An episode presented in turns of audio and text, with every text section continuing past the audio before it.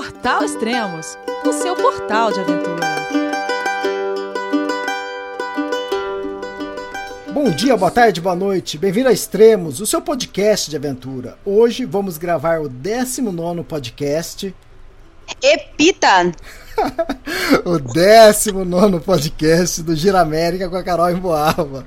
Ô Carol, só você quer gravar podcast? Como que é? João, é você, meu filho? Alô, pai. Eu consegui. Eu tô no cume do Everest. Eu vi, meu filho. Te acompanhei o tempo todo pela sua página Spot. A família de produtos Spot utiliza tecnologia 100% via satélite para manter você sempre conectado em suas aventuras. Fale de qualquer lugar do mundo através do Spot Global Fone e utilize o Spot Gen 3 para estar sempre rastreado e conectado aos serviços de emergência. Desapareça quando quiser, seja encontrado quando precisar. Saiba mais em findmespot.com.br. Pois é, Elias, vamos ver se eu consigo bater o recorde do Extremos. Você já bateu, já bateu tudo que tem recorde. já, já tá faltando recordes para você bater. Já bateu de uma hora e quarenta e pouco de, de podcast. É muito tempo de estrada, né, Elias? Minha viagem não termina nunca. e a gente começou a bater o roteiro agora e você falando, falando, falando, terminou. Ah, é só isso. Só isso? Caramba! Pois é, tem assunto hoje, hein? Não vou me enrolar, não, tem assunto. Ah, mas também já faz o quê? um mês e meio que a gente gravou o último podcast, né? Faz. Última vez que a gente se falou, tinha acabado de entrar no Brasil, tava fresquinho ainda. Ah, tá. Era o podcast 157. Esse que a gente tá gravando é o 165. E onde você tá? Agora eu tô no estado do Maranhão, uhum. né? Tô na cidade de Maracassumé. Maracassumé. Hum, que legal. O que, que tem aí de interessante? Ai, tem um ar-condicionado maravilhoso. E não sei, supermercado maravilhoso também, e é só o que eu preciso. Aí tem Wi-Fi também que funciona muito bem. Tô vendo Netflix faz dois dias. Muito bom. Ai, eu tô passando em cidades bem pequenas agora, sabe? É, assim, sem muitos, muitos atrativos turísticos. Uhum. É chegar, dormir no dia seguinte, pé na estrada. E como fazia já cinco dias que eu tava pedalando direto, então hoje eu fiquei para um descanso. E uma cidade assim que acho que você nunca tinha ouvido falar e nunca tinha imaginado passar, queria passar aí, né? Maracanã. Não, imagina. É, na verdade, assim, daqui do, do norte, nordeste, eu só conheço, só conheço de nome as capitais. O resto é difícil, só quando é muito, muito turístico. Ah. O resto não tenho ideia. Nós que somos de São Paulo, às vezes a gente pega Bandeirantes em Anguera aqui a gente pega, olha placa também de cidades assim que nem, nem a gente que mora por aqui nunca tinha ouvido falar. Então imagina você estando numa região totalmente diferente da que você vive, né? É bem diferente mesmo. É.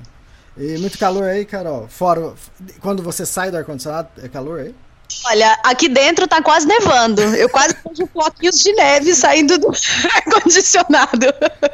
É, mas lá fora, com certeza, tá mais de 30. Com toda certeza. É, aqui também tá isso, não tá muito diferente não. Aqui em São Paulo. É, acho que, acho que a diferença é só a umidade mesmo. Aqui é ah, é bem úmido. Sim. É bem diferente, eu acho. Tá, o último podcast que nós gravamos, você estava em Capixaba, no Acre, um pouco depois da divisa da, do Peru é, pro Brasil, né? Depois que você entrou pro Brasil. Isso. Tá. Antes de começar, vamos falar. Esse é o 19 podcast da, do Giro América. É 1.312 dias de viagem e quantos quilômetros? 14.200 agora. Caramba, hein? É mil quilômetros de diferença da última, da última que a gente se falou. É, a ideia é se a gente se falar uma vez por mês, aumentar mil quilômetros por mês, mas né, é aquela expectativa e realidade. Uhum. Porque o mês de fevereiro eu faço sempre o meu, o meu balanço final aqui. E o mês de fevereiro, expectativa, pedalar mil quilômetros. Realidade, eu pedalei 140.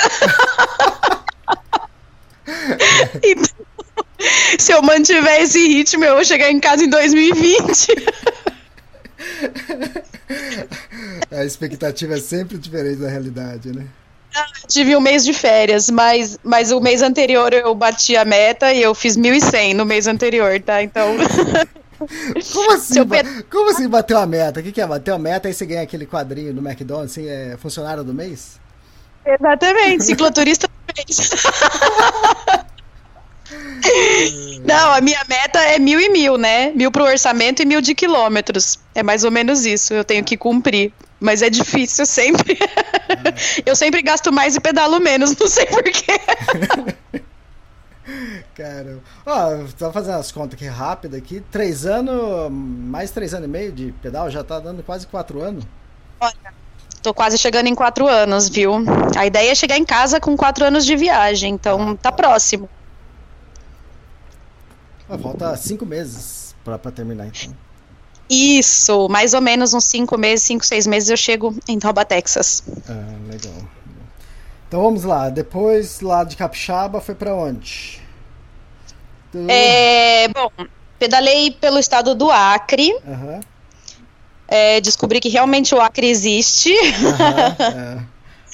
É, eu, não, eu não sei exatamente as cidades, não, Elias, mas não vou falar todas as cidades, não, Não, porque fica não meio chato. Tá. Mas eu fui sentido Acre e Rondônia. É, ainda no Acre, eu passei pela cidade de Chapuri.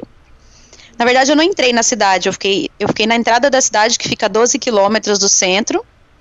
É a cidade onde nasceu o Chico Mendes, e todo mundo, ah, não, você tem que conhecer, tem que conhecer, mas eu tava já bem cansada e não entrei. Aí eu dormi num posto de gasolina. E adiantamos já a história? Não, não, não, tá certo. Tá, tá certo. Sigo? Não, e aí, eu tô sabendo o que, que aconteceu aí no posto de gasolina. Bom, cheguei no posto de gasolina e perguntei, né? É, eu realmente não queria pedalar 12 quilômetros a mais, eu já tinha pedalado uns 60 e já tava cansada e com esse calor que faz aqui na região. Aqui não, né? Lá, lá no Acre, eu já tô no Nordeste. É, e aí eu pedi no posto de gasolina, tinha uns, uns frentistas trabalhando, eu cheguei lá, cumprimentei e perguntei, né? É, tô viajando de bike e tal, eu queria passar a noite aqui na, no posto, é, é tranquilo, é seguro tal. Aí o pessoal, não, é super tranquilo, pode passar sim. Às vezes vem, vem gente de bicicleta, dorme aí e tal. Aí eu falei, olha, fala a verdade pra mim, não vou acordar amanhã sem bicicleta. aí o pessoal, não, não, mexeu com a senhora, mexeu, mexeu com nós.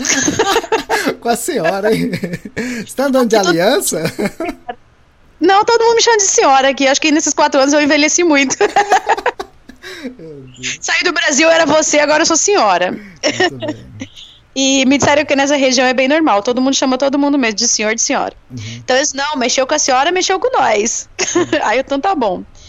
Aí perguntei onde era melhor colocar minha barraca e tal. O rapaz falou: ah, pode pôr ali debaixo dessa árvore. Enfim, fiquei lá, montei minha barraca. Aí o banheiro do posto tinha ducha, é, tinha uma lanchonete, Wi-Fi, tudo beleza. E aí fui descansar no final da tarde. Já entrei na barraca, começou a chover e tô eu lá descansando e vem o cara do posto do lado de fora da barraca. Ah, Aí ele veio perguntar se estava tudo bem e não sei o quê, e falar se eu precisasse do- da senha do Wi-Fi, que aí ele me passava. E aí antes de ir embora, ele olhou pra mim e falou: Nossa, mas a senhora é muito linda, viu? E foi embora. eu já, já fiquei já, né, meio irritada, já fiquei meio cabreira.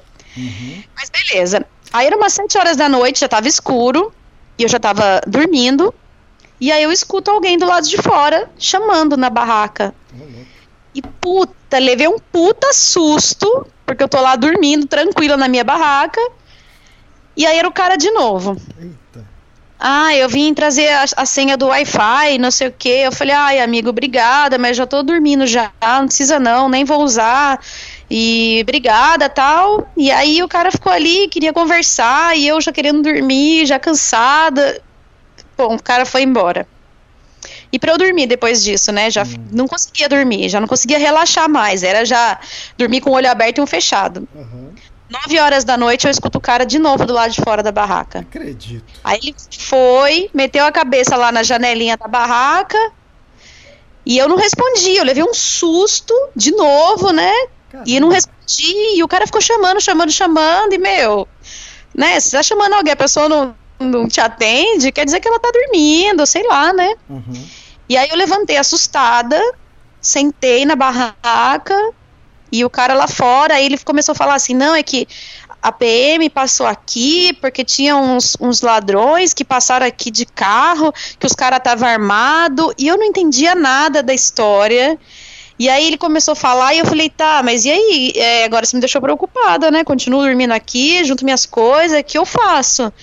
Daí ele, não, não, não tem perigo não, é só vim avisar a senhora mesmo e não sei o quê, posso ficar aí dentro com a senhora? Daí eu, não, Ô, louco! Se convidou.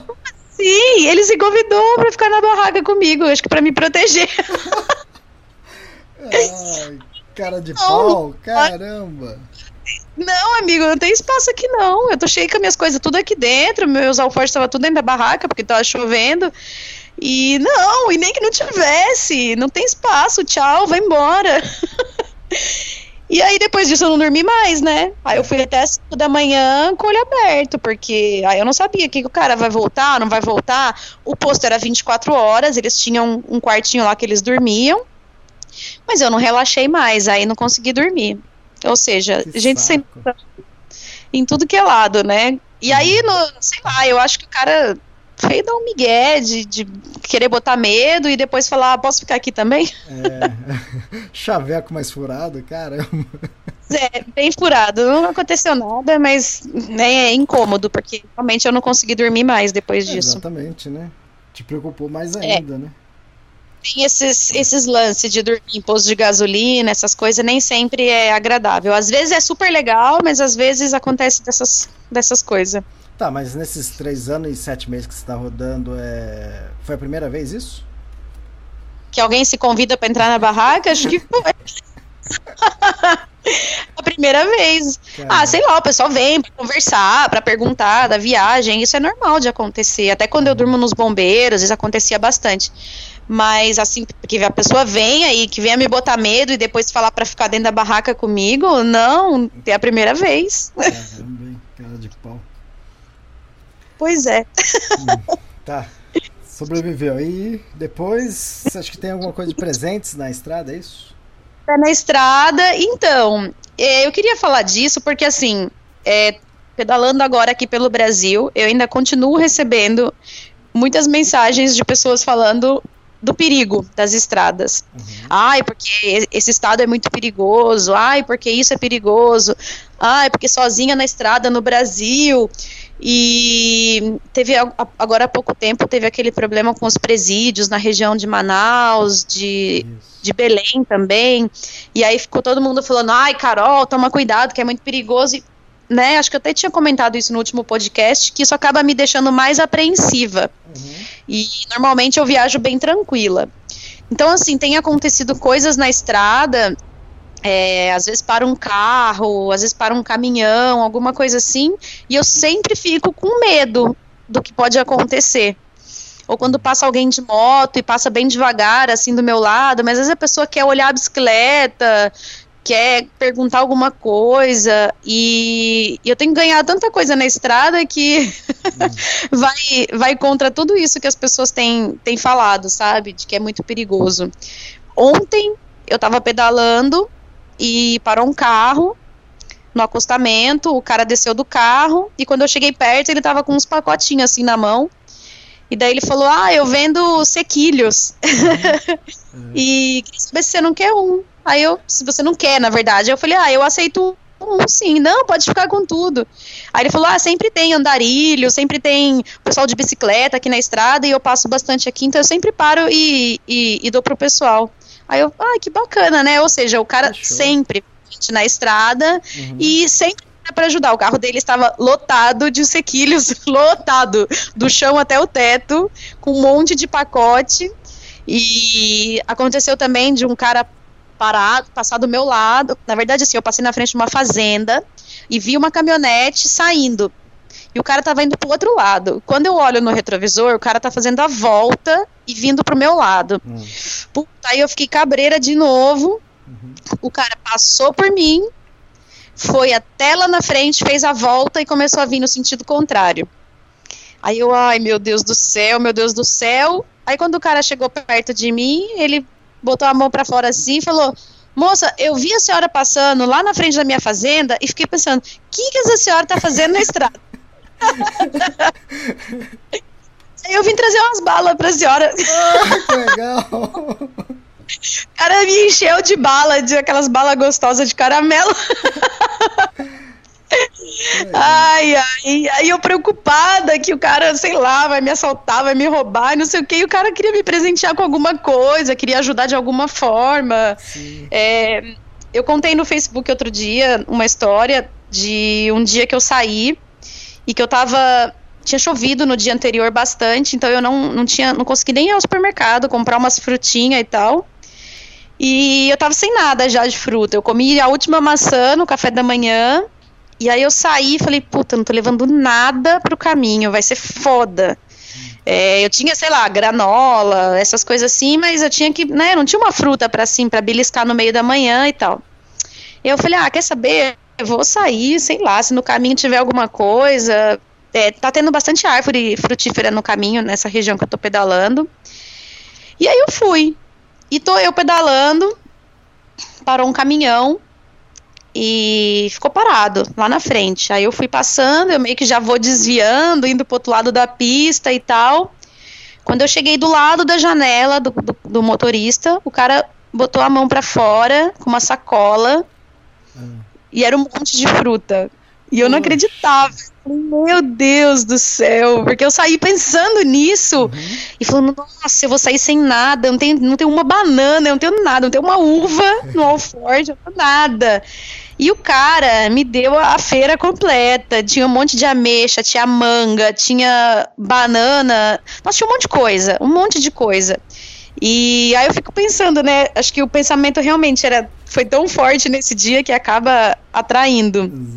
Então, é, realmente, a gente fala isso e as pessoas não acreditam, mas quando a gente sai quando a gente bota a cara mesmo no mundo, a gente realmente descobre que tem mais pessoas boas do que ruins. Uhum.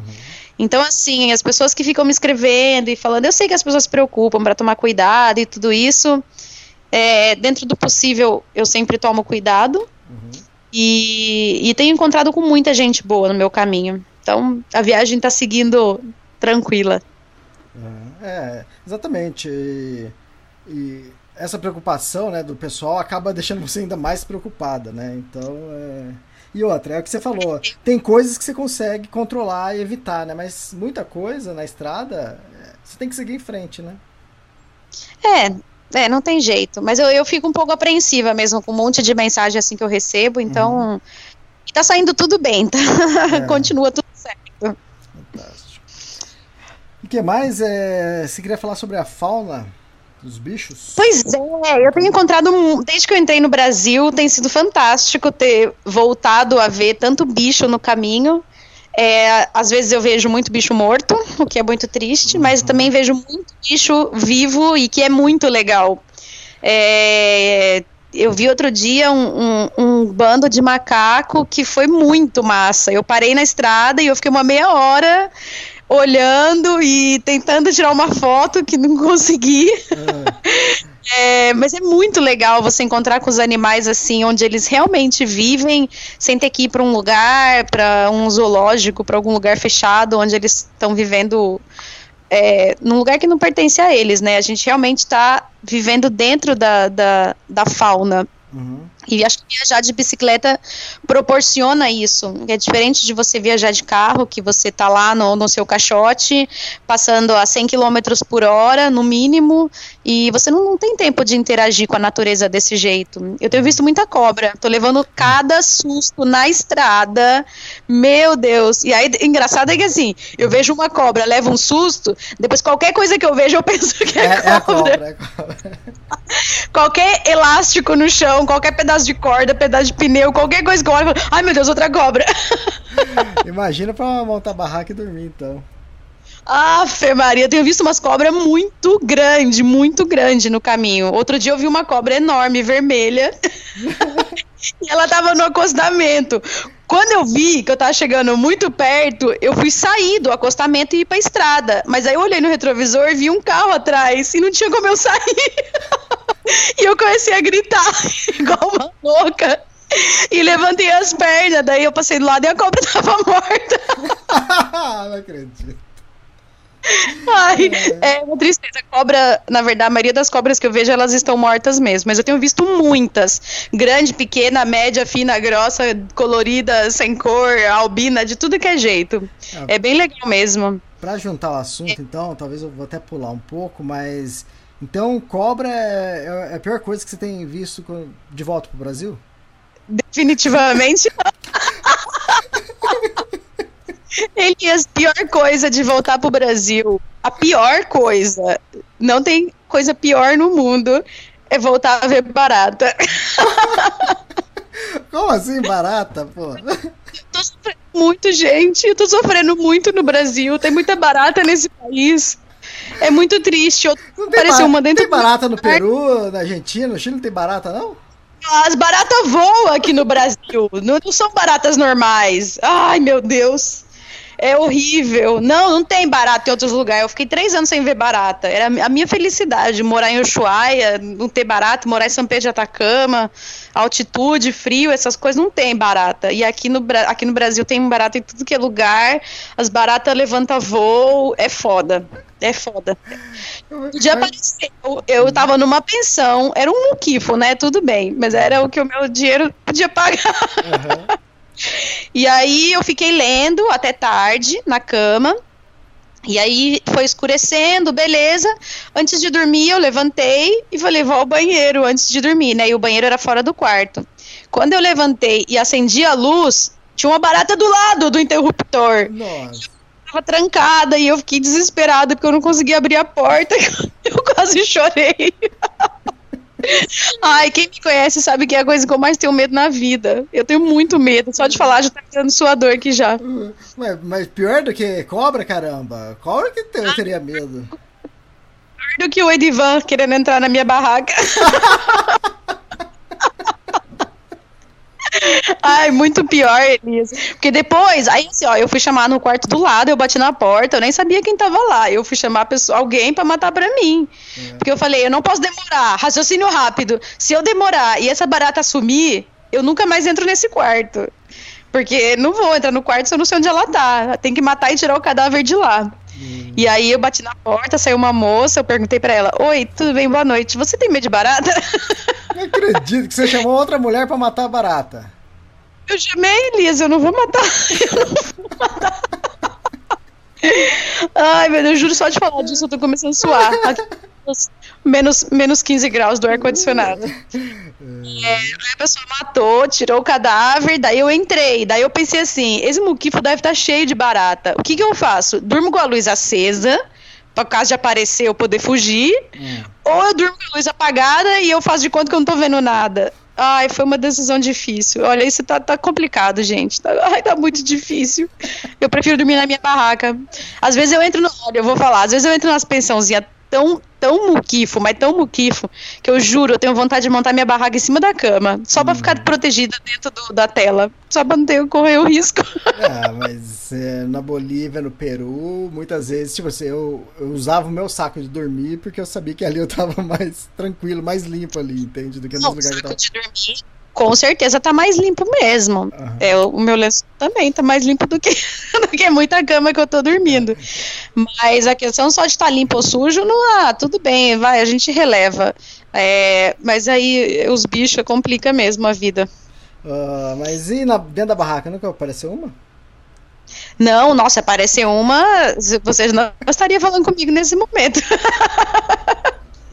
Não! Para, Elias, não fica falando isso, que depois eu fico sonhando com essas coisas. Aqueles, ba aqueles barulhinhos que faz assim, sabe? Normalmente é barato andando. eu vou te dar que eu não quero ouvir mais. E outra, e você fica dentro da barraca, escutando podcast, assistindo Netflix. Como você vai escutar barata? Eu não, não vou escutar. Você vai, só vai sentir, assim, ela subindo no braço, assim, sabe? Capaz, capaz, você é louco. Dentro da minha barraca não tem barata, não. É, tem a Carol Oliveira, tá lá na, na Ásia, né? E tá Aí tem, tem o costume lá, o pessoal comer escorpião, não sei o que tem. Você você encararia isso? Nem ferrando. Primeiro que eu sou vegetariana e não como bicho Ah, verdade! Boa desculpa, hein? Escapou dessa. Sabe que antes eu comia formiga, não, tem, não tinha problema não. É, Por isso que você é boa de, vi... Por isso você é boa de vista? exatamente. Essa piada é antiga demais, cara. Agora, hein, Elias? Essa, essa é antiga, cara. Putz. De, de formiga e não tinha problema não, mas não como mais não, obrigada. E de barata muito menos. Mas isso aí é questão do calor, né? É, É aqui no, no calor Brasil, E faz calor, é úmido e esgoto enfim. também, esgoto. Causa disso. é. Se tiver no- é. Tipo, se tiver numa região que não tenha esgoto, então a chance de ter barata. Eu morei numa chácara em Cabreúva uma vez, acho que nove anos, eu não vi uma barata durante nove anos, entende? Então, Caramba, é o paraíso. É, exatamente. Por que, que eu vou mudar pra lá? Mas é que não tinha, como era uma chácara no meio do mato, não tinha rede de esgoto, então era fossa. Então aí, fiquei nove anos não vi uma barata, como pode isso? Eu, eu também achei super E estranho. outro dia eu fui usar um banheiro Hum, e era um banheiro na beira da estrada de um restaurante que ficava assim a uns 50 metros do, de onde era o restaurante. Não era um restaurante, era um botequinho de beira de estrada onde eu, onde eu dormi. Botei minha barraca lá e dormi. Aí o banheiro ficava meio longe. Aí eu fui lá usar o banheiro antes de dormir. Aí eu sentei, fiz meu xixizinho, aham. levantei e dei descarga. Só que eu dei descarga antes de subir a roupa. Ah, Quando eu dei descarga, saiu de dentro do vaso uma perereca. e eu quase saí pelada do banheiro. então, mas, sabe essas pererecas pequenininhas, pretas?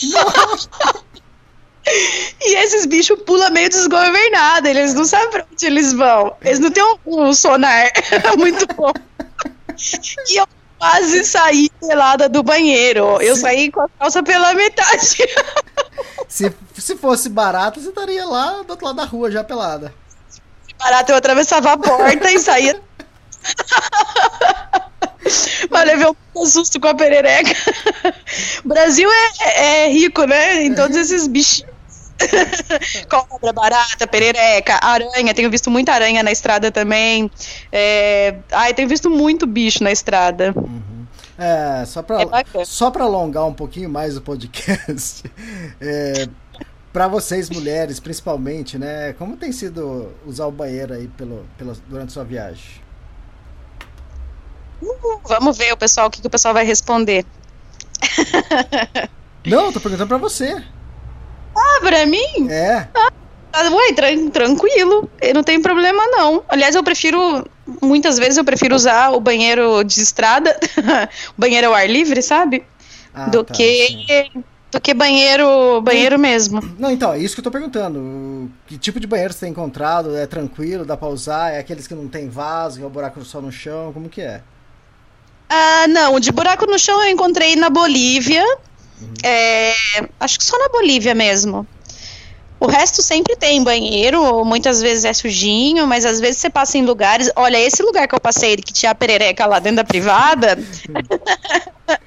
era um banheiro impecável de limpo. E é banheiro assim, de caminhoneiro. Ah. É, em posto de gasolina, assim, normalmente os banheiros são bem limpos também. A maioria tem ducha aqui nessa região, porque faz muito calor. Vocês não têm noção. É, Vocês não têm noção. Realmente, eu não tinha essa noção. então, assim, a maioria dos banheiros são bem limpos, tem ducha, é, qualquer assim, restaurantinho de beira de estrada, essas coisas, sempre tem banheiro para usar. Tá sendo bem tranquilo, eu acho. É, o próximo assunto ia ser a fronteira entre o Acre Rondônia, né? Isso, aí eu passei pela fronteira, pedalei um pedaço do Acre, entrei em Rondônia. É, tudo lugar que eu nunca imaginava conhecer, né? E lá na fronteira, assim, exatamente em cima da fronteira, eu dormi na casa de uma família super querida, que eu tinha feito um contato num podcast anterior, acho que a gente comentou, do Renato e da Priscila, que eram brasileiros que eu encontrei é, na fronteira. Eles desceram do carro, o Renato falou meu nome e eu fiquei de boca aberta pensando, como assim? É isso, aquela fronteira quando você estava che chegando no Brasil, né? Você estava no Isso, Peru ainda. Peru- do Peru pro Brasil, eu encontrei com eles. E aí eles tinham me falado que a, a Priscila tinha uma. um- tinha familiares que moravam lá, e se eu precisasse de alguma coisa. No fim foi um super contato, fiquei lá uma noite, foi bem legal. Eu cheguei preparada para dormir na minha barraca ou na rede, e cheguei lá e não, tem um quarto para você, tem cama, tem tudo. Foram super queridos comigo. Almocei com eles, tomei café da manhã. Foi super, super legal a casa do Sr. Paulo, que é o avô dela, um senhorzinho muito querido. Ah, que É. Foi, foi muito legal o encontro com eles e depois ter, ter também conhecido um pedaço da família lá. A outra coisa é, que você estava falando é sobre o calor e a rotina de pedal.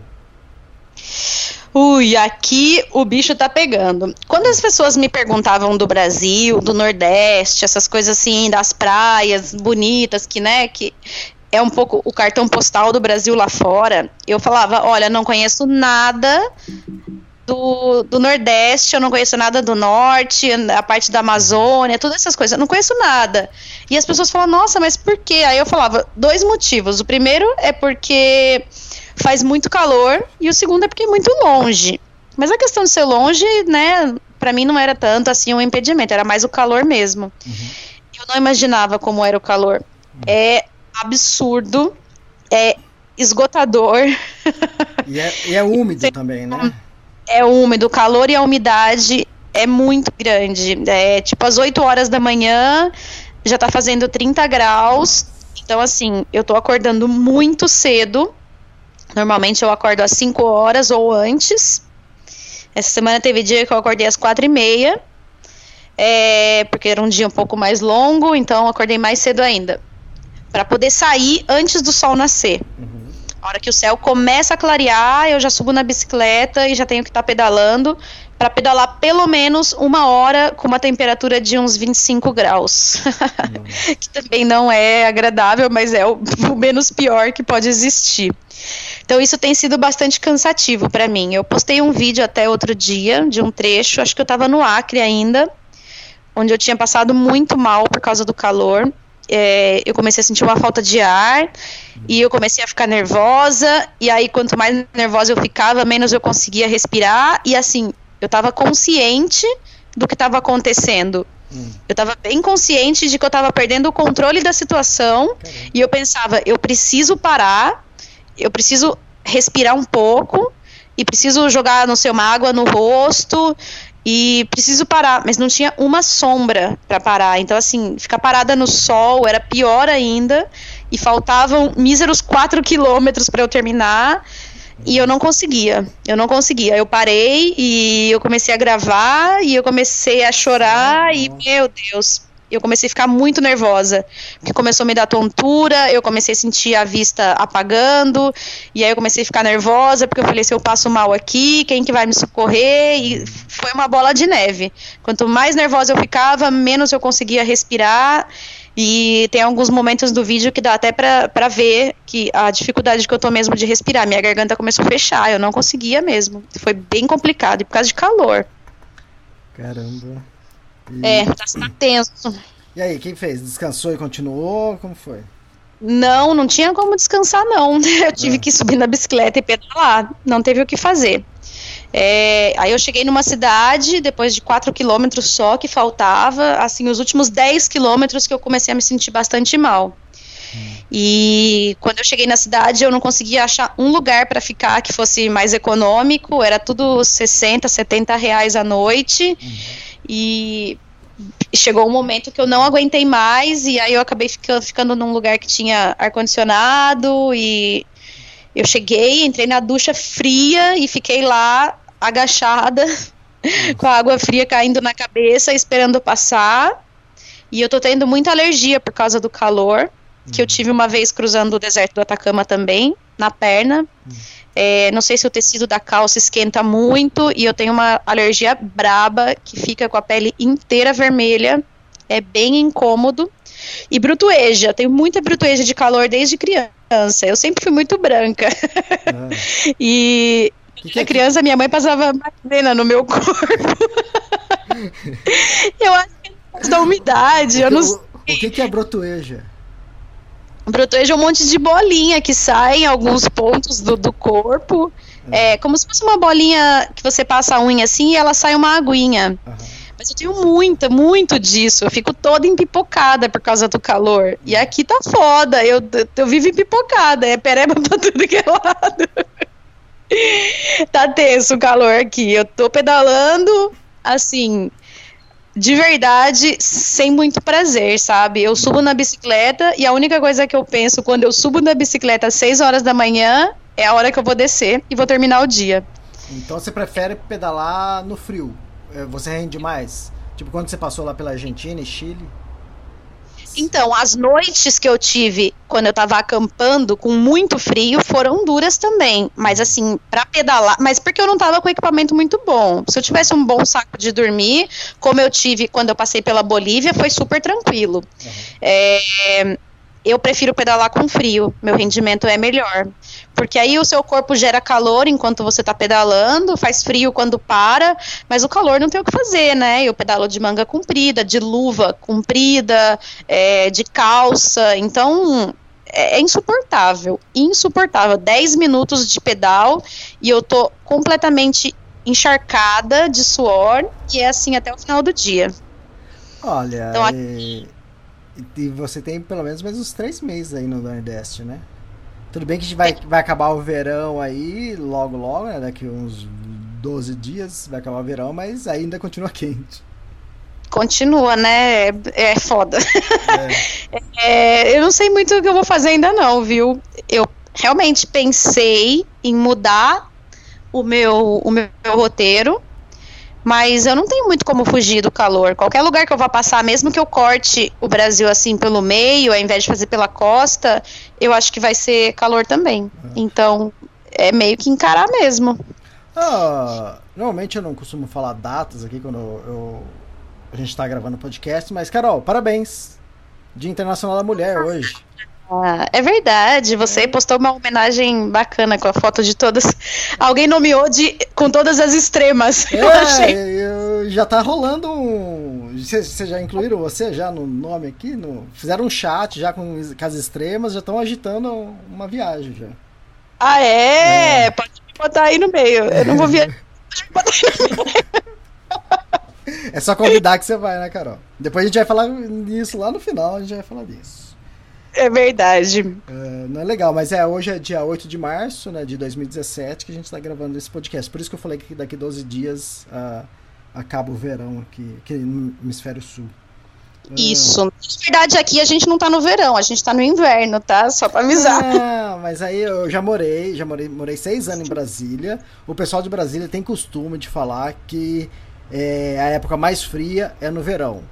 Mas eu morei lá seis anos, sete anos, morei sete anos, e não, não é. É o que acontece? A sensação, porque chove, entende? É, então, a gente tem a, a gente associa o inverno com frio. Isso. E aqui o inverno que eles dizem é associado com a chuva. Com a chuva então, a porque gente tá- refresca, entende? Porque a chuva a gente refresca, tá então. amazônico agora. Isso, então lá, lá em Brasília era a mesma coisa. Então chegava no verão, é, chovia e refrescava, o pessoal achava que era melhor. Agora no inverno lá não caiu um pingo de água, mas a temperatura era mais baixa do que o verão. Então, quer dizer, é inverno, é inverno, entende? Mas eu entendo essa associação deles com, com a chuva, que é mais. Norte, eles falam, eles falam que são duas estações, inverno e verão. Só eles dividem em duas estações. Uhum. O inverno que é a época de chuva e o verão que é a época de seca. Bom, eu tô falando isso, essa referência minha quanto a, Bra- quanto a Brasília, né? Agora quanto É, Manaus, então, a norte, eu não sei se realmente a temperatura no verão é mais baixa que no inverno. Então, mas lá em Brasília eu sei que no inverno eu sentia mais frio do que no verão. Entende? Apesar de ter chuva no verão, era mais quente a temperatura. Entende? Isso É, aqui é calor ou inferno. é, foi, foi legal uma vez lá em Brasília que era. Acho que tava come- final de setembro, né? Quando começa a chegar a chuva, depois de quatro meses sem um pingo d'água, né? Aí é, acho que era o terceiro dia que tava chovendo. Aí uma pessoa virou pra mim: Nossa, caramba, mas não para de chover, hein? Com três dias. Com três dias. Realmente ir. no norte do Brasil, que chove três meses sem parar. Exatamente. É, é porque ficou quatro meses sem chuva, então quando viu três dias de chuva, já falou, nossa, não para de chover. Foi, foi legal. Realmente, o norte chove assim todos os dias. Então, assim, o que, que acontece? A chuva vem normalmente depois do meio-dia, lá para as duas da tarde, é a hora que começa a chuva. E não é uma chuva, é um temporal. O céu desaba todos os dias. Então, minha rotina de pedal mudou bastante. Eu tô acordando muito cedo, o que me deixa um pouco estressada. É, e aí eu pedalo normalmente até o meio-dia. Não passo mais do meio-dia. Difícil o dia que eu pedalo até a uma da tarde, duas da tarde. Normalmente 11 horas, 11 e meia, eu tô terminando o meu dia de pedal. Os últimos dias, os últimos cinco dias foram assim aqui. Então aí às vezes eu penso, ai, mas é muito cedo, né? Tipo 11 horas da manhã e eu terminei já. mas não é muito cedo, é que eu acordei também muito cedo, comecei o dia muito cedo. E e aí é o tempo de descansar, porque daí vai chover mesmo. Ah, Mas por que você fala que você fica estressado acordar cedo? Eu não gosto de acordar cedo, eu não gosto. Adoro. Eu não meio-dia, mas também às quatro horas da manhã não, né? Podia ser umas oito horas. É realmente muito cedo. E aí eu tenho que tentar dormir bem cedo também. Normalmente eu consigo. Normalmente às sete horas da noite, oito horas da noite eu já tô deitando para dormir. Então, assim, tive que mudar bastante o meu ritmo de, de viagem aqui, por causa do, do calor mesmo. Ah. Do calor das chuvas. E você teve encontro por aí? O que aconteceu? Quem você encontrou aí? Eu encontrei um cicloviajante é, em Rondônia.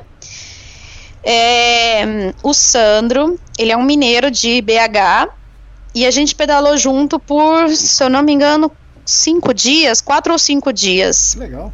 É, foi um encontro diferente. Assim, eu sempre falo, né, que eu nunca encontro ninguém no caminho, que pra mim é bem complicado viajar com outras pessoas, porque o meu ritmo é muito lento e tal. E ele entrou na minha onda, ele entrou no meu ritmo, apesar de que ritmo lento entre aspas, porque outro dia a gente teve que fazer 95 quilômetros num dia só. Ah, mas ele foi pra ir só pra encontrar com você e fazer esse trecho ou ele já tava fazendo uma cicloviagem? Cruzei com ele na estrada.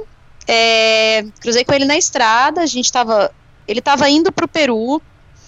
E aí ele recebeu uma notícia que ele tava indo encontrar um amigo dele, que também tava viajando de bike. E. E o cara foi assassinado. Ô, louco. Pois é. Pânico. E ele recebeu a notícia um dia antes. Então, assim, tinha um trecho que era uma balsa que tinha que cruzar um rio. E quando ele chegou na cidade antes da balsa, ele recebeu a notícia. E aí ele desistiu. Ele falou: ah, vou voltar para BH, não quero mais. E vou lá até a balsa só para conhecer. Hum, E depois volto. que Esse caminho que ele estava indo até a balsa, a gente se encontrou. Ah. E aí ele voltou comigo para a cidade que ele estava. Ele E te realmente, conhecia? aí. Não, não me conhecia. Uhum. É, se conheceu mesmo na estrada. E ele viaja de uma maneira bem diferente da minha. O que, que é diferente? Então, é sempre interessante conhecer outros tipos de viagem. Diferente sem dinheiro. Ah, tá. É, ele dorme só em posto de gasolina. Ele não É, paga Menos que verdade. você ainda? É, menos. ele viaja a custo zero mesmo. Ele viaja, ele pede comida Nossa. e dorme em posto de gasolina. Então, assim, é uma viagem bem diferente. É, ele realmente depende da, da solidariedade das pessoas. Hum. E, e é, é complicado. assim, Eu acho super, super difícil viajar desse jeito. Porque por mais que a gente diga que é uma viagem econômica e tudo isso, algum dinheiro você precisa ter. Não sei, no meu caso, eu fico sempre preocupada de, não sei, não vou ter dinheiro para comer, eu vou passar fome, alguma coisa assim. E então, assim, de manhã acordava, eu ia tomar café da manhã e ele não tinha nada para comer. Pô, caramba. É o a- Sa- Sandro, né? Pô, parabéns, Sandro. Porque aqui Pois é. não é E eu fácil pensei, não, viagem. lá, 90 quilômetros que a gente fez um dia sem comer nada. Nossa. É, então, assim, sei lá, tinha uma maçã, dividia no meio e falava, meu, come aí, né? Aham. É, aí eu tinha leite em pó, e daí eu falava, faz um leite, toma alguma coisa, não sei, porque eu me sentia mal de ter comida e ele não. E era uma, uma coisa bem difícil, Elias, porque a gente viajou por cinco dias juntos. Uhum. E assim, na medida do possível, eu, eu dividia tudo com ele. Uhum. Mas eu não posso viajar com uma pessoa e bancar a viagem da, dela, né? Sim. Então é complicado. Já, já tá assim, difícil não... para você, né? Sozinho. É, eu não tenho problema em dividir. Onde come um, come dois. Sim. Só que realmente não dá para bancar uma viagem de outra pessoa. É, em algum momento, eu acho que a pessoa tem que tem que ter algum fundo de não sei, de emergência que seja. Mas no caso dele, não, ele viajava bem roots. Uhum. A bicicleta dele é uma bicicleta cargueira.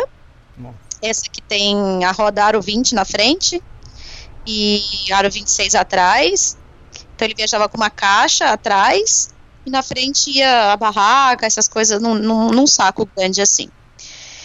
E, e assim, provei um pouco é, do jeito que ele viajava, ou seja, a gente dormiu em posto de gasolina quase todos os dias. É, ele viajava com um facão enorme. porque ele já foi assaltado muitas vezes. Então, assim, eu acho que essa é a questão de, de viajar com um custo zero. Você se expõe mais aos riscos. E quando eu falo para as pessoas que eu tomo os devidos cuidados, é, é um caso como esse, assim, eu não vou dormir todos os dias em posto de gasolina, porque eu sei que é perigoso. Uhum. Às vezes tem lugar que não tem segurança. Então, não vou correr o risco de alguém vir me assaltar no meio da noite. E ele já foi assaltado. É... E teve muitas histórias que ele me contou. Ele, ele foi atacado por uns skinheads no sul do Brasil uhum. e deixaram ele todo quebrado, a troco de nada. Uhum. É... Então, assim, ele não tem uns dentes porque quebraram e ele não tem dinheiro para botar outro. Uhum. E meu, é foda. É outra, outra forma de viajar. Outra e aí você vê totalmente outra realidade. Aí você vê que tem gente viajando de todos os jeitos de bicicleta, de tudo que é tipo. Uhum. E ele viaja de bike porque ele curte mesmo viajar de bike. Ele curte pedalar e, e viaja na, na, dependência da solidariedade das pessoas. Uhum. Funciona, porque ele já viajou bastante de bicicleta. Exatamente. E, mas eu acho que também é, deve ser meio comum isso para você receber convites para fazer trecho junto, não é isso? Acontece. Aqui no Brasil tá acontecendo mais agora, né? Porque hum. quando eu tava em outros lugares da, da América do Sul, é mais difícil para as pessoas irem, para pegar avião e todas essas coisas, e viagem internacional. Aqui no Brasil, o pessoal às vezes escreve para fazer alguns trechos juntos e tal. E como é mas. Isso?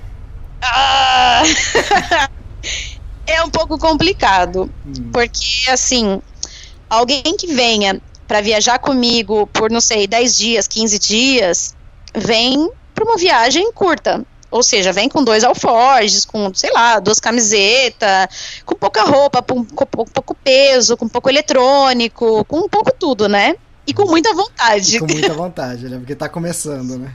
Exatamente, de fazer 100 km por dia, vambora, vamos pedalar e tal. E, meu, quase quatro anos, eu não tô nessa pegada mais. Uhum. Então, às vezes, eu pedalo dois dias e eu já quero parar, dependendo de como for a estrada. Às vezes, eu pedalo, não sei, pedalo 30 quilômetros. Outro, essa semana teve um dia que eu pedalei 30 quilômetros. Um dia. a vergonha do cicloturismo. ah, não, vem cá. Você já pedalou 14.200 quilômetros, né? Então é outra realidade. Uma pessoa que, que tá começando e quer fazer um passeio de uma semana com você. Então, eu imagino. Exatamente Imagina só, às 9 horas da manhã eu tinha terminado o meu dia de pedal. 9 horas. O sol tava acabado de nascer. E eu falei, ah, já encostei meu burro, daqui não sai. Daqui ninguém me tira. É ótimo, Dias. Eu já tô em outra pegada, sabe? Eu tô na pegada de, de reta final. Eu tô bem cansada, não vou mentir para você. Uhum. É, eu já, já tô Ai, tô cansada, não fala comigo, não... me deixa quieta no meu canto. É, tem, ó, tem dia que eu não quero ficar conversando muito, tem dia que eu estou realmente pagando pelo meu silêncio, o que quer dizer que às vezes eu pago uma hospedagem só para não ter que ficar respondendo as perguntas. Da onde você vem, pra onde você vai, e sua família, mas é perigoso viajar sozinha. Ai, não quero, tem dia. Ai, ninguém fala disso. Eu nunca escutei nenhum cicloviajante falando disso.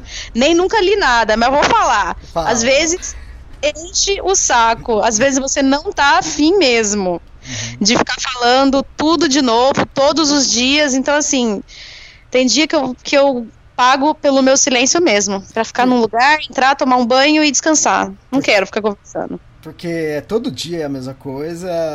e Se encontrar 10 pessoas no dia, vai ser sempre a mesma coisa. De onde você vem, pra onde você vai. Realmente. Tem dia que a pessoa me pega de ovo virado e daí. Mas, mas Carol, você é super legal, cara. Eu não sou legal, gente. Eu gostaria de deixar isso bem claro, tá? Pra quem tá escutando o podcast, eu já queria falar agora. Não venha me acompanhar, eu sou chata pra caralho. É verdade, tá? Não tô falando de sacanagem, não. Eu sou chata, tenho um monte de mania, não gosto de mudar minha rotina, não quero conversar enquanto eu tô pedalando, quero ficar escutando meus podcasts. Quieto no meu canto, não fala comigo. E às 9, e nove horas da manhã. É, e começa às seis, termina às nove. E tá bom. 9 horas da manhã, 9 horas da manhã a pessoa vai falar assim, ué, legal, Carol, já tomamos café da manhã, agora vamos continuar. Mais ou menos isso. Sabe que nesse dia que muito cedo, eu parei numa, numa pousadinha, daí a moça falou, ai, mas é que essa hora é mais caro, porque é muito cedo. Caramba. Ou se tipo, ia usar o quarto mais tempo, sei lá o quê, então era, era mais caro pra ficar desde muito cedo. E daí, enfim. É, eu tô, tô, tô na reta final. É bem diferente mesmo o ritmo de viagem. Eu entendo que agora no Brasil pode ser que apareça mais gente pra acompanhar, mas Será que agora vai aparecer? agora depois dessa acho que não, né? Vai, vai sim, pessoal, pessoal, e vai atrás delas. E se mandar gente, não quero. Ca- Porque a Carol é muito gente boa, a Carol é muito legal. Não sou gente boa. Inventou isso. Eu gostaria de falar que eu não sou gente boa. Não é verdade. Isso aqui é tudo no podcast, isso aqui é só um personagem. Eu invento todas essas histórias. É, legal. E o que que é? Eu anotei uma coisa aqui, mas nem sei o que que é isso. Assalto? O que que é isso? Não, eu tinha falado do posto de gasolina por causa disso. Essa semana eu encontrei com um, um chinês que está fazendo uma volta ao mundo. Ele tinha, ele me escreveu pelo Facebook é, algumas vezes, falando onde ele estava Ah, e tal. viu, viu, viu como você é legal? ó? Até a chinês tá querendo acompanhar você. Ai, vai vendo. Não, ele tava me acompanhando, não, porque a gente ia cruzar, ele tava, ele tava vindo de lá, eu tava vindo de cá. A gente só ia encontrar no caminho só. E daí a gente foi se falando. No fim das contas, eu fiquei numa, na casa de uma, uma moça numa cidade, em Capanema, aqui no, no Pará. E, e aí acabei arrumando pra ele ficar lá também. A, a moça foi super querida e tal, foi resgatar ele lá num posto de gasolina e falou: Não, vamos lá pra minha casa também, a gente bota o colchão no chão e pronto. E aí ele tava me contando que ele já foi assaltado 11 vezes. Ô, louco. 11 vezes. Ele começou Quantas, com a história você de. foi assaltada, Carol? Eu nenhuma, tá doido? E não vou ser nenhuma vez. Eu espero chegar invicta em casa, mais invicta do que o pneu furado. a gente vai chegar nisso ainda. O, 11 vezes ele foi assaltado? Caramba, hein? 11 vezes. Aí ele comentou, não, a primeira vez eu tava no Egito e não sei o quê, e a segunda vez, e aqui no Brasil foram lá, não sei, seis vezes, alguma coisa assim. E ele viaja no esquema, ele dorme só em posto de gasolina, e, e, gente, é, não dá pra dormir sempre nesses lugares, alguma, não sei, tem que ter segurança em primeiro lugar, Pra mim na viagem tem que ter segurança.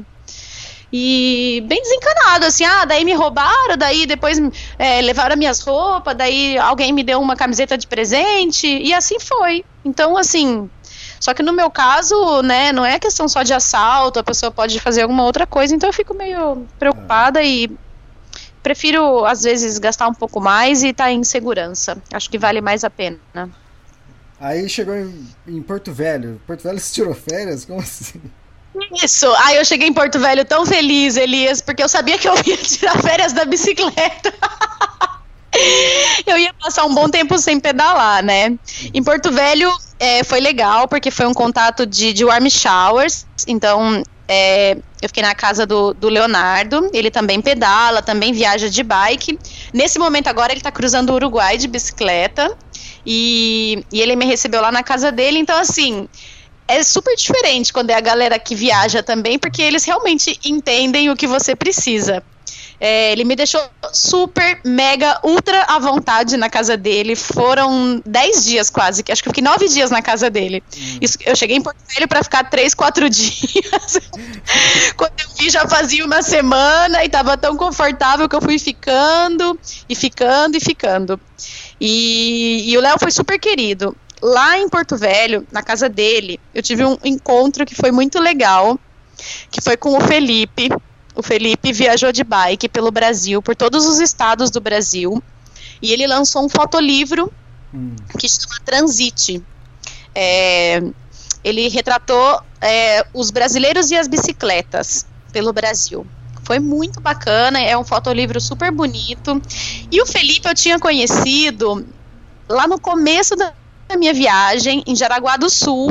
A gente se hospedou na mesma casa de Warm Showers. Hum. E a gente tinha se conhecido antes, por acaso, um dia numa trilha, antes de eu começar a viajar de bike, ele uhum. também. E alguém falou, Carol, o Felipe também vai viajar de bicicleta aí, conversa com ele e tal. E a gente conversou um pouquinho sobre a viagem, que eu estava planejando, que ele estava planejando. Depois a gente se encontrou em Jaraguá do Sul, a gente ficou hospedado na mesma casa duas noites e cada um seguiu sua viagem. Ele terminou a viagem dele já, já lançou o livro e e você ainda tá na sua viagem. Não, eu tô. Foi, o mais engraçado é que eu cheguei no portão da casa, né? Ele saiu na porta e falou assim: Porra, Carol, faz três anos que eu tô te esperando. Muito bom. Ai, ai. E aí eu fiquei na casa. Ele tá morando em Porto Velho agora. e ele me recebeu, ele com o Léo. Foi muito legal. Foram nossa, foram 10 dias super, super bacana em Porto Velho. Ai, a gente saiu de bike de noite, a gente saiu para comer um monte de coisa típica e foi na feira. Ai, foi muito bacana, eu adorei. Minha estadia em Porto Velho, eu ganhei um grande amigo e revi outro grande amigo também. Fantástico. E o pneu costurado? Pois é, em Porto Velho, finalmente! Troquei o meu pneu cacareco ah, velho. Ah, chegou. Chegou. Em Porto Velho chegou o pneu novo que eu comprei. Fala qual é, pneu que é. É um Schwalbe. É, a marca Schwalbe é uma marca alemã. Uhum. E eu comprei o Marathon Plus, que é o mesmo que eu já usava antes, porque, né, nesse eu confio mesmo. Eu sei que o bicho aguenta o tranco e que esse vai chegar até em casa, se tudo der certo, sem furar. Quantos, quantos quilômetros rodou o outro pneu sem furar? O meu pneu rodou 13.300 quilômetros, um deles 13.800 quilômetros. Hum. E o outro rodou uh, ah, 11 mil e um, não, 12 mil e uns quebrados sem furar. Aí teve Quase um, teve um ainda que você costurou, né? Fez um um dos pneus começou a abrir do lado, e aí eu costurei com uma linha de pescar, fiz uma gambiarra, botei um silver tape por dentro. e costurei um palmo, mais de um palmo de pneu. E ficou joia. Ele rodou 1.900 quilômetros costurado e não furou. ô, ô, Carol. É... Ou seja, aguentou 14 mil quilômetros, Elias. Caramba, hein? Mas é só o seu que não é possível, só o seu pneu que é especial, porque acho que foi o Israel Koifman que parece que comprou o mesmo pneu, porque ouviu você falou que, falar que você nunca fura esse pneu ele comprou e parece que já furou três vezes o pneu dele. Acontece. Pois é, né? Não é todo mundo que nasce com o popô virado. ah, eu não sei se é questão de sorte. Não, um pouco é sorte, claro, né? Uhum. Porque ter um pneu furado com quase 13 mil quilômetros, realmente eu não tinha conhecido ninguém. Uhum. Mesmo as pessoas que usam o, o Marathon Plus da Schwalbe, não tinha conhecido ninguém. É, tá bom, que continue assim. Meu, eu sei que o meu pneu costurado aguentou 1.900 quilômetros, tá? Para quem acha que as gambiarras não funcionam, está aí a prova viva. Agora eu tô de pneus novos. A costura é meio feinha, mas ela durou, hein? O planeta feinha, dois que é verdade. Eu tô pegando no pé, eu tô pegando. Sei que você gosta de pegar meu pé, Elis. E tudo bem. Ficou jóia a costura. Se alguém precisa costurar pneu de bicicleta, manda pra nós. Já fraco. E rolou um papo do cicloturismo lá em Porto Velho? Foi, em Porto Velho rolaram duas coisas legais. Um foi uma, uma reportagem que fizeram quando eu tava viajando com o Sandro ainda. É, um amigo tinha feito um contato com um jornalista de lá, então eles foram encontrar com a gente na estrada, fizeram umas imagens bem bonitas, e depois eu fui participar do programa ao vivo. Que vergonha. Que fantástico. Foi super legal, eu morri de vergonha, mas tudo bem. É, não tô acostumada ainda com essas coisas. Isso, isso é um programa de televisão ao vivo, né? Você tá. programa de TV ao vivo na Rede Record. Foi o jornal, o jornal local da Record. Porque no podcast ninguém me vê, né? Então é mais fácil. e depois rolou um bate-papo de cicloturismo numa, numa bicicletaria lá, que foi muito bacana também, chama Rondobikes. É, depois do bate-papo, eu deixei minha bike. O Ala, que é o dono da bicicletaria, foi super querido. Ele deu um trato na Sara Lee, que eu vou te falar. Eu, desde que eu saí para pedalar com ela, eu nunca tinha pedalado com ela tão redonda como ela tá agora. Nossa, a bicicleta ficou um filé. Muito obrigada, o Ala da Rondo Bikes. Quem for de Porto Velho, pode levar lá. Olha o jabá. Ficou muito filé minha bicicleta. E o bate-papo foi super legal. Tinha um monte de gente, todo mundo é, super interessado em, e todo mundo muito curioso. é, mulheres que. Tinha uma menina lá que tá louca pra viajar de bike e ela veio falar comigo e ela falou assim: Olha, eu tô perdendo um jantar pra estar aqui, viu? e foi muito legal, muito legal mesmo. Eu adorei o bate-papo lá. E tá sendo um pouco comum isso agora que você tá no Brasil. Acho que em Manaus também se deu entrevista, é isso? Foi, em Manaus a gente fez outro bate-papo. Hum. É, foi um pouco menor, foi mais intimista, com menos gente, mas foi super legal também. Todo mundo que foi lá é uma galera mega envolvida com a bike. É, tinha gente que já viaja, teve gente lá que conheceu a Ada, que Ah, conheceu legal. outros amigos que estão na estrada também. Super legal, que já receberam cicloviajantes, gente que já viaja de bicicleta. Então, assim, foi. Eu conversei com gente muito próxima de, de cicloviagem. Foi muito legal. Aí, pessoal que tá ouvindo o podcast, que conhece al- alguém de TV, algum jornalista, indica a Carol aí, que aproveita que ela tá passando. Aproveita que ela tá. Fica quieta aí. Aproveita que ela tá passando agora no norte, no- agora já tá no Nordeste. Isso é super legal, isso é muito bem-vindo. Vai ajudar ainda mais ela no futuro, dar, dar retorno, então. Legal. Isso é muito Super É, eu sei que não é fácil, né? Mas é, faz parte. É. Quem, manda, quem manda ficar famosa? Saiu uma matéria super engraçada no G1 lá em Manaus. é, lá no bate-papo foi um cara fazer uma reportagem. Ele era do Globo Esporte local e do G1. Então ele publicou a matéria em dois lugares, né? Ele fez umas fotos lá, tal, a gente bateu um papo, ele gravou no celular e depois ele escreveu qualquer coisa que ele queria. o título da matéria é Alá Forrest Gump, ciclista pergunta Eu lembro, fala, fala, fala. Puta, foi foda. Ele me chamou de Forrest Gump, ou seja, de contadora de história. chamou de mentirosa na minha cara. e depois ele falou que eu viajo pregando cicloturismo. e que quero percorrer o maior número de cidades brasileiras. E, enfim, ele escreveu um monte de coisa lá que eu, eu nunca falei, mas beleza.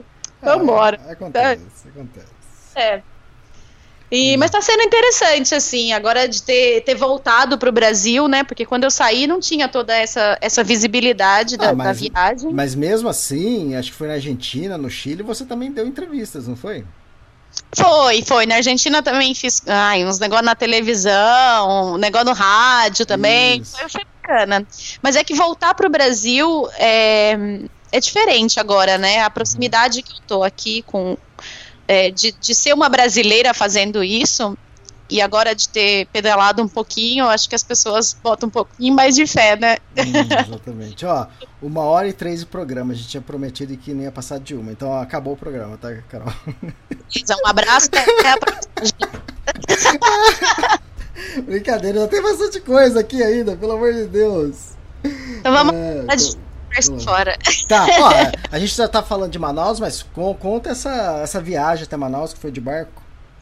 Pois é, então, fazia parte das férias da bicicleta dois trechos de barco. Eu fiz de barco de Porto Velho para Manaus e depois de Manaus para Belém. É, o trecho de Porto Velho para Manaus foi o meu primeiro trecho de barco, foram quatro dias e foi uma experiência surreal. Eu amei a viagem, amei a viagem. Eu tava com muito medo dessa viagem, tava com uma expectativa muito negativa. É, eu já tinha lido críticas muito negativas sobre a viagem. Então, assim, acho que foi até bom, porque eu fui com uma expectativa muito baixa. Então, quando você tá com a expectativa baixa, qualquer coisa dentro da normalidade supera, né? Quando você vai com a expectativa muito alta, qualquer coisa na normalidade é abaixo do que você tá esperando e você se decepciona. E foi muito legal. Foram quatro dias dormindo em rede. Eu nunca tinha tido essa experiência. Mas não é, tipo, tem muita gente que já dormiu em rede. O Rafael Koifman, ele tá viajando, às vezes é barraca, às vezes é rede, mas é ele sozinho. Mas fa- fala como que é ali no barco. É, então, no barco tem só umas 100 pessoas dormindo em rede junto com você. Todo mundo emaranhado, tudo junto. É, não dá pra dormir mega confortável, porque realmente é bem apertado mesmo. Eles vão enfiando rede em tudo que é, que é lado. É, tem lugar que as eles fazem beliche de rede. Fica uma rede embaixo e uma rede em cima. E é tudo muvucado, assim. Mas aonde eu tava, eu fiquei do lado de um pessoal super bacana, tinha famílias super legais, tinha outras mulheres viajando sozinhas. E o mais interessante é que esse trecho de barco, ele, ele é usado como meio de locomoção, não como, como trecho turístico. Não é um lugar que tem muito tu- turistas. Dentro do, do barco, acho que eram 120 pessoas e eu acho que eu contei umas 10 pessoas que eram turistas. Então, assim, tinha mais de 100 pessoas viajando que estavam usando o barco como meio de transporte. É, tinha gente fazendo mudança com tudo, assim, com geladeira, fogão, sofá, cama, guarda-roupa, tudo Galinha. dentro do barco. Tudo, tinha tudo. Gente que levou cachorro, então, assim, tinha de tudo. É, a gente teve um perrengue. Não foi um perrengue, mas na hora eu fiquei muito assustada, porque começou a entrar água no barco. Hum. É, era de noite. Era mais, acho que a nossa terceira noite no barco. Era umas 10 horas da. Não, era antes, era cedo ainda. Era umas 8 horas da noite. Eu tinha acabado de assistir um filme. Porque eu tava deitadinha na minha rede, tinha uma tomada do lado, então eu liguei o netbook e fiquei assistindo o filme. Que mordomia, cara. Toca deitadinha na minha rede assistindo o filme. E, e quando eu levantei, fechei o netbook, tirei o fone de ouvido, eu comecei a ver que tava uma movimentação assim, gente andando pra lá, cochichando, andando pra cá, e escutei alguém falar: tá entrando água no barco. Uhum. Aí eu, como assim tá entrando água no barco? Aí eu fui até uma parte que dá pra ver, né, o andar de baixo, onde fica a carga, onde ficam os carros, essas coisas. Eu botei minha lanterna e eu vi que tava com água mesmo, tinha mais de um palmo de água lá dentro. E aí eu comecei a ficar um pouco nervosa. As pessoas começou, né, um disse-me-disse, e o pessoal começou a ficar nervoso. Do meu lado tinha uma senhora com duas crianças. As crianças começaram a chorar, começaram a ficar nervosa, e aí começaram a, chorar e falaram: ah, eu não quero morrer, eu não quero afundar, eu não quero. Eu não quero entrar na água. A senhora começou a tirar os, os coletes salva-vida, começou a botar nas crianças. E teve gente que começou a rezar. Elias, o meu coração quase saiu pela boca, juro pra você. Eu achei que fosse morrer mesmo. eu fiquei com muito medo. Não achei que fosse morrer, mas eu realmente achei que o barco fosse afundar. Caramba. E eu falei, deu merda. E aí, depois eu comecei a racionalizar e pensar, gente, não tá tão longe assim da margem, então assim, se for acontecer alguma coisa, eles vão se aproximar um pouco da margem e a gente, sei lá, vai descer do barco e se tiver que nadar um pedaço, mas era de noite, então assim, aumenta, né, um pouco o medo e, e Cara, foi um pouco apavorante no dia. E aconteceu nada, não aconteceu nada. Era, disseram que era normal, que esse trecho do rio é mais mexido e que a água entra e escoa pelo outro lado, enfim. Não aconteceu nada, mas foi um momento de susto. Eu fiquei com muito medo mesmo. Caramba. E Manaus, o que você fez em Manaus? Manaus não fiz muita coisa, não. Além do bate-papo. Fiquei três dias só em Manaus. Além do bate-papo, depois eu saí com um casal que tinha participado do bate-papo. Eles me levaram para passear de moto. Ele e uns amigos. Foi bem bacana. Então a gente fez um passeio de moto à noite, nos pontos turísticos da cidade. É, fomos tomar açaí. Região Norte é o melhor açaí da vida. Tô me Açaí, açaí de verdade? Açaí de verdade, açaí sem xarope de guaraná, sem açúcar, sem nada. Uma delícia. Não era açaí gourmet. Não, não era. Não era cheio de coisa. É só açaí e farinha de tapioca, mais nada. Nossa, diferente. É uma delícia. Eu tô, tô gostando bastante de, de provar as comidas diferentes daqui. Eu fiquei apaixonada pelo jambu, que é aquela, aquela folha que, que deixa a língua dormente. Comi até pizza de jambu. E que mais? Você tava tomando. Tem uma foto que você tá tomando alguma coisa também numa cumbuca? Pois é, eu tomei tacacá, que é também versão vegetariana, né, do tacacá, porque o tacacá ele é feito com tucupi, que é um caldo da mandioca. Ele é feito com o jambu, que é essa folha que, que deixa a, a língua dormente, é, com goma de tapioca e leva camarão. E o meu é sem camarão, Ah, mas tá. Tava uma delícia. Eu adorei tomar tacacá. Tomei lá em Porto Velho. Muito, muito gostoso. Tem, tem uma Tem foto também que você tá com uma fruta no, no colo. Dentro do barco, isso. Na parte do barco, é o barco de, de Manaus para Belém é bem diferente. É um barco maior. Então tem muito mais gente. Muito mesmo. É um barco enorme. É, E aí a gente passa numa parte onde vivem os ribeirinhos, né? Que são os, os que vivem a- é, nas margens dos rios.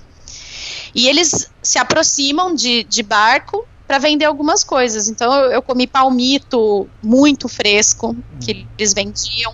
Provei essa fruta que chama ingá, que é não é gostosa assim, mas é uma fruta bem diferente.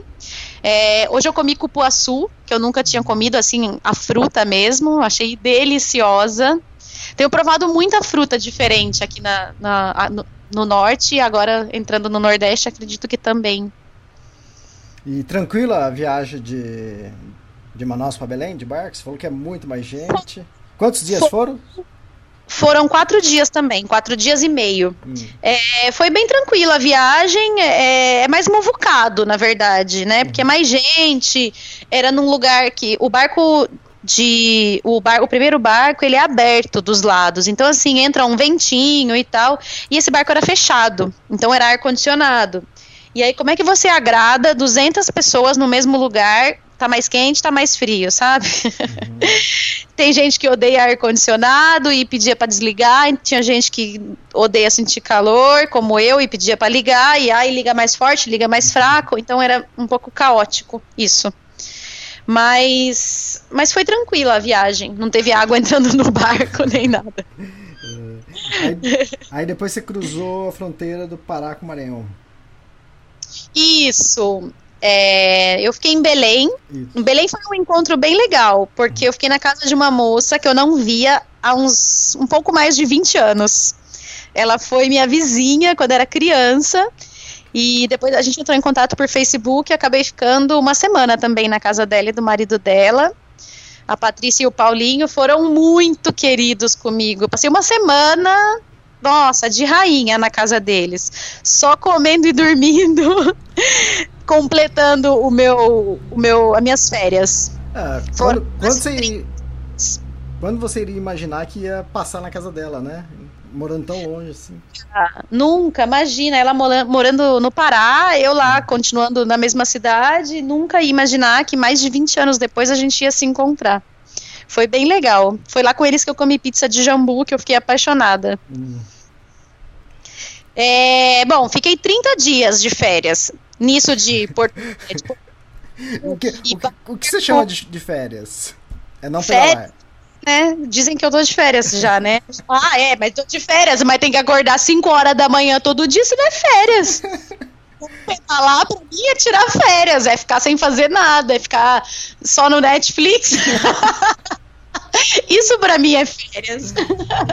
Esse é o meu descanso. Férias é não pedalar. Eu fiquei 30 dias sem subir na bicicleta. Aí o primeiro dia, na minha saída de Belém, meu Deus, que sofrimento que foi. Primeiro porque, né, tanto tempo sem pedalar e doía o corpo inteiro, doía a bunda, doía o braço, doía a mão, doía o ombro, doía tudo. E depois, porque o meu GPS me mandou por um caminho bem louco. e eu encontrei com alguns ciclistas no caminho e eles tinham me falado: "Não, dá para ir por aqui sim, você vai ter que pegar um pedacinho de terra, uma estrada de terra, mas dá para ir". E lá fui eu. Elias, que perrengue. Eu comecei a lembrar daquele trecho que cruza é, do Chile para Argentina, ou da Argentina para o Chile, que chega em El Chaltén. Porque foi foda. Eu pedalei a estradinha de terra, daí ela começou a fechar e começou a virar uma picada, e era uma trilha. E num momento a estrada simplesmente corta e aparece 10 metros para frente. Embaixo passa um rio. E eu parei e falei: e agora?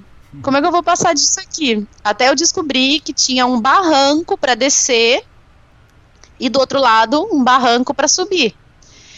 E aí eu falei: eu não vou voltar tudo que eu já pedalei, eu vou ter que passar isso aqui. E eu tirei os alforjes da frente e fui descer com a bicicleta esse barranco. Uhum. Só que a bicicleta estava muito pesada. Então eu escorreguei, fui descendo o barranco, embolada com a bicicleta, por cima, por baixo, comecei, já comecei aí a ganhar meus roxos de volta. É, eu sei que eu tô na estrada quando eu tiro a roupa e tô cheio de roxo. É, tem, tem, tem, uma matéria que você, tem uma matéria que você publicou com as fotos tudo roxo demais. É, então, eu sou muito branca, né? Então aparece bastante mesmo. Uhum. E desci o barranco, depois era um barranco mesmo. Eu não tirei foto, gente, porque realmente os últimos dias estão muito complicados. Eu não tô conseguindo parar para tirar foto. Faz muito calor, eu tô sofrendo demais. não consigo parar para tirar foto. E nesse dia eu não tinha condições. Eu desci o barranco, eu subi para buscar o resto dos alforjes. Aí eu tive que cruzar um rio por dentro do rio. E depois, para subir o barranco do outro lado, com a bicicleta nas costas, meu Deus do céu. Eu ia com a bicicleta em uma mão, com ela no ombro, e segurando nas raízes com a outra mão, e subindo do jeito que dava, e depois tive que fazer mais duas viagens para buscar os alforjes, cruzar o rio, Aí enfim. Você faz tudo isso cantando? Xingando até a. Viu, gente? Vocês ficam achando que eu sou legal, mas nessas horas eu perco todo o meu humor. eu fiquei puta de no meu primeiro dia ter que passar por isso. E aí, assim, esse era uma economia de 7 quilômetros na rodovia, na BR, e, putz, eu demorei muito mais. Não valeu a pena. Não, não, não. Tive que cruzar dois rios, descer barranco, subir barranco, cair, me machuquei toda. É, nossa, foi muito foda. A gente fazer muita força para subir o barranco com a bicicleta nas costas. Foi foda. Enfim, subi na bicicleta, continuei, a trilha fechava, era um, um single track e não era para eu estar ali. Definitivamente não era para um cicloviajante, era para o pessoal que está fazendo motobike, essas coisas devia ser bem legal. Depois eu consegui achar um, um, um atalho que me levava de volta para a rodovia, ou seja, nem cortei os 7 quilômetros, nada. E. Fiquei morta, morta, morta. E daí pedalei mais alguns dias e cruzei. Ontem eu cruzei a fronteira com o Maranhão. Ah, deu uma cortadinha, deu uma sumida um pouco sua voz, mas voltou, deu para mais ou menos entender o que você falou que Aí depois que você cruzou a fronteira, aí você já. Não muito. Aí você já tá em. Como chama a cidade mesmo que você tá? Agora eu tô em Maracassumé. Hum. É uma cidade no Maranhão já. Daqui eu tô mais ou menos a uma semana de chegar a São Luís, capital do Maranhão. Ah, tá. Tô bem pertinho. Ah, legal. Vamos aproveitar agora, então, para responder algumas perguntas internautas que, na verdade, eles tinham mandado pro o podcast anterior, né? Então aí sobrou ah, É, tem três perguntas só. E a pergunta do Nelson Penedo. O que você vai fazer com a bike depois da viagem? Olha, eu não sei ainda, mas eu provavelmente vou continuar usando ela, se ela tiver em condições quando ela chegar em casa. É, eu gostaria de, de deixar ela montada do jeito que ela tá, mas é um desperdício, né, de, de peças, principalmente do, do Brooks, do, do Selim e dos pneus também. Então, assim, talvez eu troque algumas coisas e mantenha a bike, e talvez eu continue usando ela. Em Porto Velho, eu subi numa bicicleta e pela primeira vez eu me apaixonei. É. Gostei.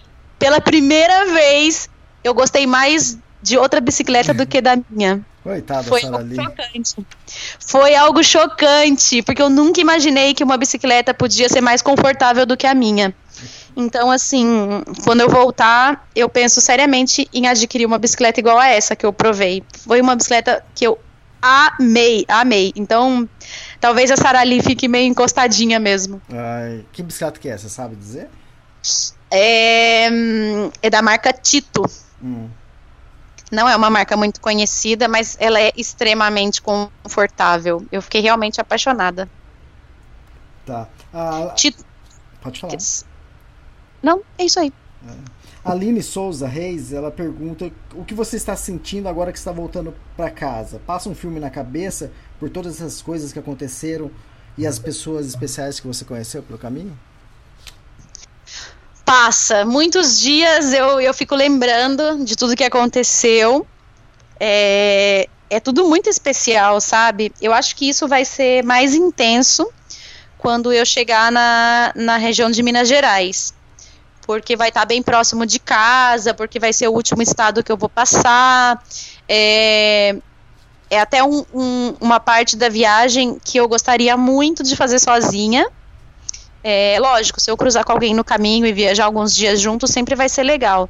Mas nesse trecho apesar de estar bem próximo de, de São Paulo, onde estão a maioria dos meus amigos e tal, e de ser muito fácil para eles virem me visitar, é uma parte que eu gostaria de fazer sozinha, porque eu acho que vai ser uma parte bem introspectiva da viagem.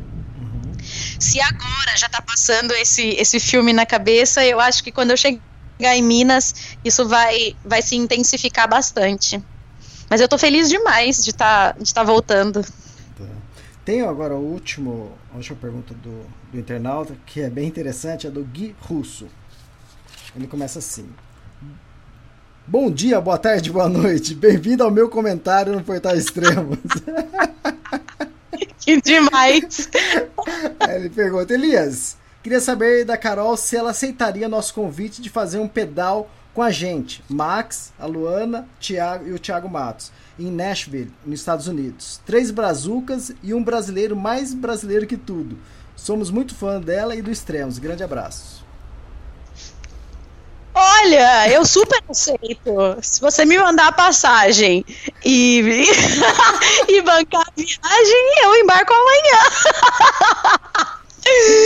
É, é, engraçado, muita gente tem me perguntado se eu pretendo fazer outra viagem quando eu terminar essa. E calma, né? Ainda faltam 5 mil quilômetros para chegar em casa.